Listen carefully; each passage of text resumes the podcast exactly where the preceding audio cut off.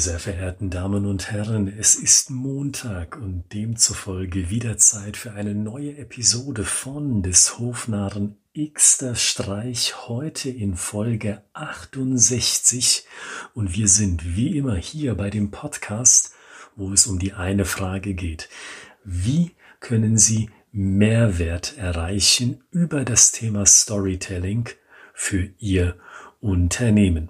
Und bevor ich in das heutige Thema einsteige, da möchte ich Ihnen verraten, was Sie in den nächsten drei Episoden erwarten können an Inhalten hier bei dem Podcast. Heute geht es los, wie Sie es im Titelbild erkennen können, mit Storytelling als Denkweise. Am Freitag, diesen Freitag, kümmern wir uns dagegen um das Thema Storytelling. Was soll hängen bleiben? Wir kümmern uns beim Thema Storytelling häufig um den Prozess. Das heißt, wie baue ich eine Geschichte auf? Wie verläuft die Geschichte? Aber in meiner Erfahrung, da kümmern wir uns zu wenig darum, welche Bilder der Story für den Vertrieb, für das Marketing, für den Bereich PR oder für das HR, welche Bilder sollen denn eigentlich hängen bleiben? Nach ein paar Tagen, nach ein paar Wochen, sogar noch nach ein paar Monaten. Also am Freitag ist das Thema Storytelling. Was soll hängen bleiben? Und am Montag in sieben Tagen, in einer Woche also, da besprechen wir das Thema Storytelling als Slow Communication. Wir alle kennen es über WhatsApp, über Telegram oder über andere Kommunikationsdienste wird die Kommunikation unglaublich schnell. Aber ich denke, Sie wissen oder Sie ahnen bereits, dass diese Art von Kommunikation einen Nachteil mit sich bringt und wie Storytelling hier gegensteuern kann und welche Vorteile in einer Slow Communication stecken, das besprechen wir am kommenden Montag, also in sieben Tagen. Nun aber zurück zum Thema der heutigen Episode Storytelling als Denkweise. Und damit meine ich, dass Sie es sich zur Gewohnheit machen sollten, in plastischen Bildern zu denken, wenn Ihnen Ihr Gesprächspartner etwas näher bringen will. Sei das jetzt in einem vertrieblichen Kontext, sei das jetzt im Kontext eines Mitarbeitergespräches, sei das jetzt im Kontext mit Regulierungsbehörden, mit Banken, also auf jedweder Ebene der Business-Kommunikation, die Sie sich vorstellen können oder die Sie benutzen. Zur Unterscheidung noch einmal verdeutlichend gesagt, ich spreche hier an diesem Punkt nicht von Storytelling als Methode, also nicht als Tool, als Mittel, das Sie als Teil eines Gespräches benutzen können, indem Sie sagen, wissen Sie, da fällt mir die folgende Begebenheit ein, die ich vor zwei, zweieinhalb Monaten erlebt habe. Lassen Sie mich das doch mal kurz in wenigen Bildern verdeutlichen. Das wäre ja ein Tool, das als Teil eines Gespräches implementiert wird, von Ihnen nämlich.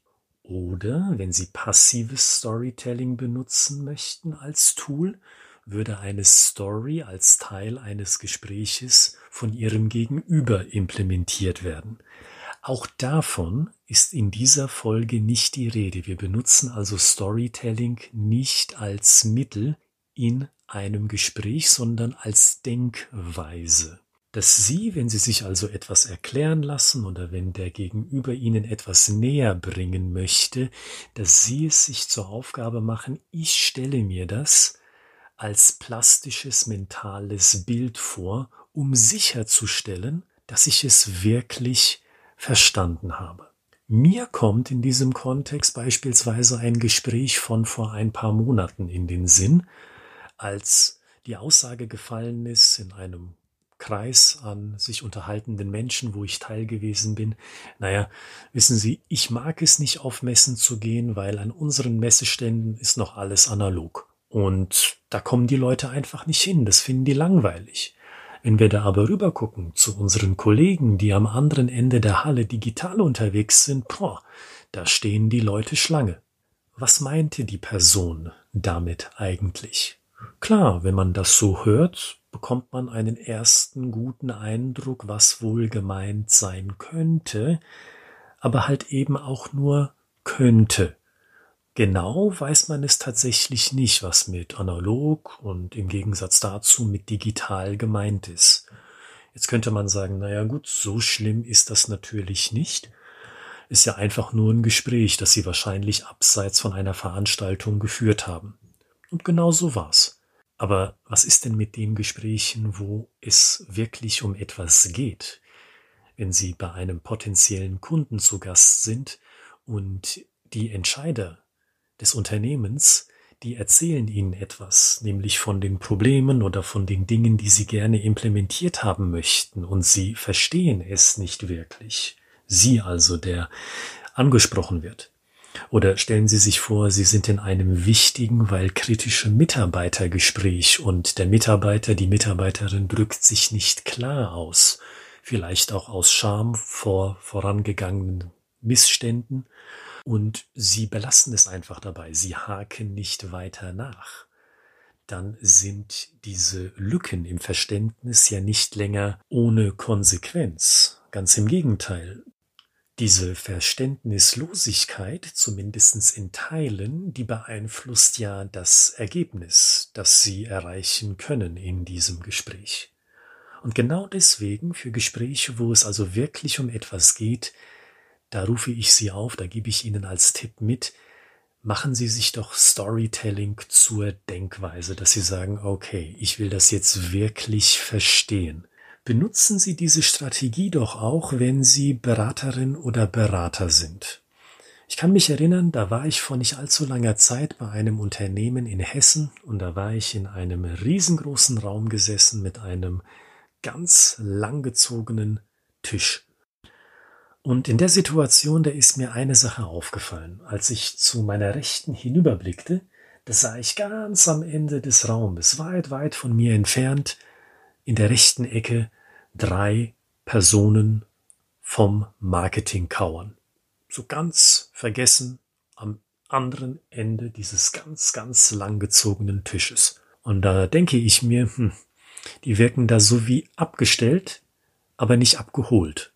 Und als ein Vertriebler, der auch im Raum war, einen schnippischen Kommentar in Richtung Marketing losgelassen hat, nach dem Motto, Marketingmaterial würde ich ja gern mitnehmen, aber A, ist es nie da und B, wenn ich eins in die Finger bekomme, eins von den Materialien, dann denke ich mir, nee, das will ich erst gar nicht benutzen, das ist nicht gut genug. Da dachte ich mir, ja, dieser erste Eindruck, den ich gehabt habe, der scheint sich zu bestätigen. Und deswegen ermutige ich Sie, wenn Sie so etwas merken, in so einer Situation oder auch natürlich in einer positiven Situation, die Sie näher beleuchten möchten, da fragen Sie dann doch bei Ihrer Kontaktperson konkret nach oder vielleicht bei den Leuten, bei denen Sie etwas bemerken, wenn es sich natürlich anbietet. Fragen Sie doch einfach, wissen Sie, mir ist da was aufgefallen und ich möchte bei Ihnen nachfragen, ob das Bild, das sich bei mir formt, tatsächlich den Tatsachen hier bei Ihnen im Unternehmen entspricht. Als Berater, als Beraterin ist es selbstverständlich einer Ihrer Aufgaben, dass Sie genau zu verstehen versuchen, welche Bedingungen Sie in den Abteilungen tatsächlich vorfinden.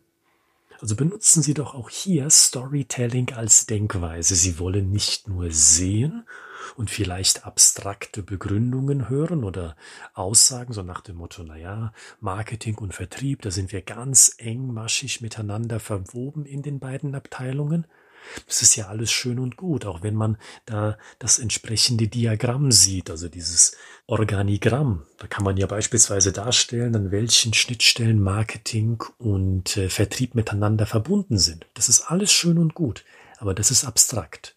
Da verstehen sie nicht, da denken sie nicht plastisch in Form einer Story und da entgehen ihnen wertvolle Informationen. Deswegen machen sie sich es auch hier zur Aufgabe, also wenn sie Beraterin oder Berater sind, plastisch zu denken, in Form einer Story zu denken, Stories zu ihrer Denkweise zu machen, damit sie das komplette Bild erhalten können oder zumindest sehr nah an diesen Idealzustand herankommen. Natürlich ist mir bewusst, als Berater werden Sie auch nicht alle Informationen erlangen, die intern vor sich gehen. Da gibt es natürlich auch eine gewisse Mauer, die von Unternehmen zu Unternehmen unterschiedlich dick oder dünn ist. Das ist also mein Tipp von mir an Sie für diese Episode.